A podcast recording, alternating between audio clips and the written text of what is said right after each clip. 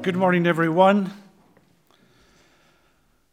So, ladies and gentlemen, colleagues, friends, um, it is uh, my great pleasure and honor to welcome you to this conference in the name of the Secretary General of the Council of Europe, uh, George Jagland, to this fourth Council of Europe platform on exchange on culture and digitization.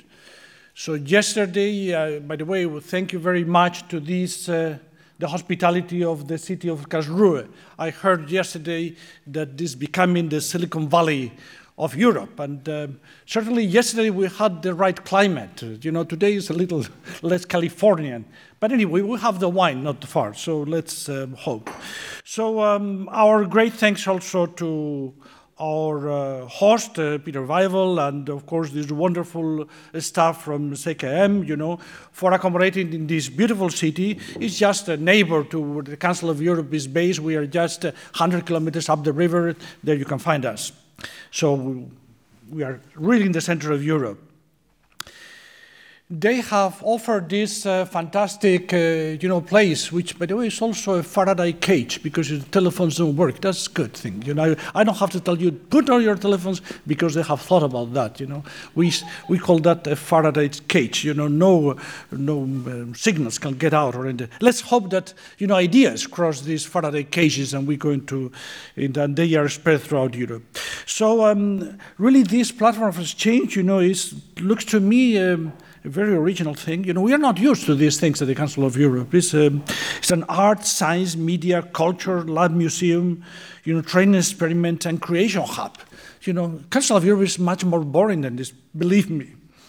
So, um, and by the way, thank you very much for your, uh, you know, very, very, very uh, uh, intriguing at the same time uh, enlightening talk yesterday, and the, the, also the exhibition. I went through them uh, got a, fo a, photo of me, uh, completely mistook my age, and uh, well, I decided to go back uh, next time to see I'm more lucky with uh, these uh, the open codes. You know, open codes are very interesting. You know, all this. The, the, I was really very inspiring conference. You know. Um, I was thinking about this, this tonight. I was thinking uh, last night about genetic codes. You know, we have only four letters, you know, for four amino acids that, sorry, that, um, that produce amino acids, 21 of them, with just these four letters. We build from whales to eagles, you know, from mosquitoes to chimpanzees or to the enlarged, you know, and improved chimpanzee that we are. So um, this uh, was a really cutting-edge exhibition, you know, and, uh, and it, it, helped us, you know, focus on today. What do code uh, and these codes uh, mean for our lives? You know, how uh, or the information is now all being digitized, you know, in how, how is this affecting of every life experiences? How can we not avoid being our, in our, I see that some people are still on their phones. Yes, uh, we have Wi-Fi, okay, yeah, yes, that's why. so, uh, you know, we are, we are, uh, we are redefining reality. But for us at the Council of Europe, our job is for democracy, for human rights.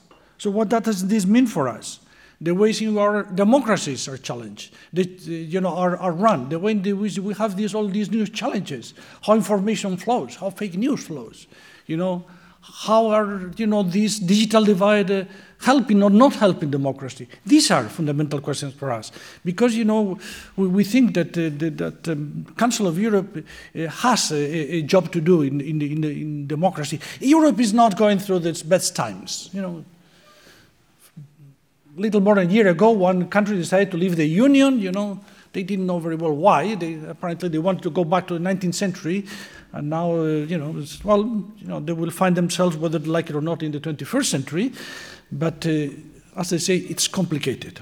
That's in love, not in love, it's complicated. For them, I don't know whether they're in love or not with Europe, but in any case, it's complicated. But we are seeing also, you know, a lot of uh, movements of uh, not just nationalism, but, you know, all these very narrow, exclusive nationalism. You know, were, you, you had elections in Germany not long ago I thought, you know, that the vaccines you had had uh, against uh, uh, totalitarianism for 40 years would, uh, would help. Well, you know, The, but it's not just you. Sorry, I don't want to point a country in particular. And of course, this is not Council of Europe policy to say all these things. But you know, we see other in other countries, you know, a kind of. Uh, what is it? Is globalization uh, making people uh, uh, fearful? You know, so they want to go back into packing their own, uh, you know, huts or nations, or considering the, you know, I, I, I hope that uh, that we go further than this. By the way, my name, it was said, Eladio Fernández I am a biologist by training, believe me. You should ask uh, what is a biologist doing in the conference on culture. Well, I asked myself that question too. But, but uh, somehow in the Council of Europe we have put nature, culture, and uh, heritage together. So um, that explains my reason here. You know, I'm a biologist by training. I have been working for the Council of Europe more than 30 years, to be very precise. I've been working uh, 32 years, five months. Uh, uh, 19 days and um, a couple of hours if I was punctual that uh, my first day. You know, um, so I'm a, I am a, a, scientist by training and a European, uh, European civil servant by accident. But I always try to think, you know, how the, my training can help, you know, how, you know, you know, the way in which uh, I was an ecologist. I am, no, I was. I was an ecologist, I was a scientist. Now I am, I guess, a bureaucrat. Um, you know, how the, the, interest we have for connections, you know, how the different, uh, uh, you know, disasters, how climate change is influencing people's life, how this is affecting the ecosystem. We, we ecologists have this training of thinking about networks, how one phenomenon interests another one. And, um, you know, so um, it's for me very interesting to be uh, to be here now when we are discussing the reality, you know, and uh, we go back. Uh, is that what we see? Are we see just the, the, people are just shadows in the in the wall of a cave, you know, as Plato used to say? Interesting. By the way, um, I was very inspired by the, your words yesterday, talking on on innovation, creativity, art. You know and experiments. I say, ah, that sounds uh, rings a bell, you know. Science is also about innovation, curiosity, finding new things, and we do a lot of experiments. We are, uh, some, go wrong, but never mind. Um, so in this, um, these, these interconnections, you know, it's not just a natural word that we have them for ecologists. You know, we see them now. We've seen, uh, you know, migration flows, we see how, how the, the concepts that we had uh, well embedded are changing. You know, we used to think of money as gold is money, gold is money. No, gold, that's gone. You know, uh, 40 years ago, the richest man on earth, you know, was the, probably the Sultan of Brunei. He was just a man sitting on a big pack of wealth that he had not produced. Now wealth is data. Wealth is are the richest men in the in the planet are those that uh, produce the, the you know the the social uh, the social uh, uh networks that we are pass a lot of time and our kids even more. You know, mm, as uh, Evgeny Morozov in his conference paper says, the most important resource for the 21st century is data, is information. You know, so uh, no longer petrol, no longer gold, you know, data. But uh, how are we using data? How are data using us? How are other people manipulating data uh, for their own means, you know? How can we empower, you know, uh, democracy through culture? This is what we, how can we build more competent citizens? But with the Council of Europe, we have been on this business of, of, of, of trying to get a, greater unity among the countries since 49. We are the first uh, European institution. And what Peter said before, we understood very fast that culture what was bringing people together in Europe. It was not just geography, it was not our very bloody history of war, you know, conflict, it was culture that could bring us together. So, five years after the creation of the Council of Europe, the Council of Europe produced a European Cultural Convention because we thought culture could be the cement of Europe. So, building democracy, online, offline, in whatever form, is an integral part of the Council of Europe core business. We think that simply that no one should be left behind, you know, that uh, we should serve all citizens and all, also all other people that have arrived to Europe for whatever dramatic or economic circumstances. These people should not be forgotten. We, the, the, the, the, duty of, of public powers is to work for all, not just for a part of the population.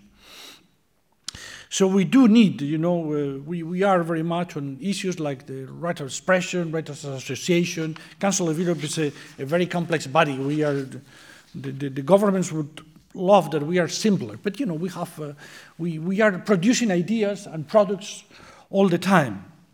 We, have, we are good, for instance, in democratic citizenship, you know we want to, we have uh, our youth department has a great uh, work against hate speech. Hate speech is this poison, you know, that is polluting the networks, you know, and saying the other is different, the other is inferior, you know, I'm the one, you know. You know, we, we are trying to fight this with our means. So um, the Council of Europe fulfills also its mandate regarding offline and online democracy through many instruments. You know, basically, as we are an organization of states, we do it with diplomatic things, you know, conventions, you know, resolutions, decisions by the Committee of Ministers. Uh, we uh, do also policy guidelines, and uh, we produce uh, a lot of what we call soft law. You know, this is important because it's not just hard law that, you know, the uh, Council of Europe produces a lot of ideas, and we hope that these ideas will fall on fertile ground and become uh, and flourish, you know. But this is the, the usual work of the Council of Europe, is very diplomatic. There, we have people looking at the comma. So I am so glad to be in this completely different setting. You know, uh, because uh, these moments in which you can really talk ideas and not just uh, uh, discuss about uh, uh terms, you know, are, are very enriching, you know.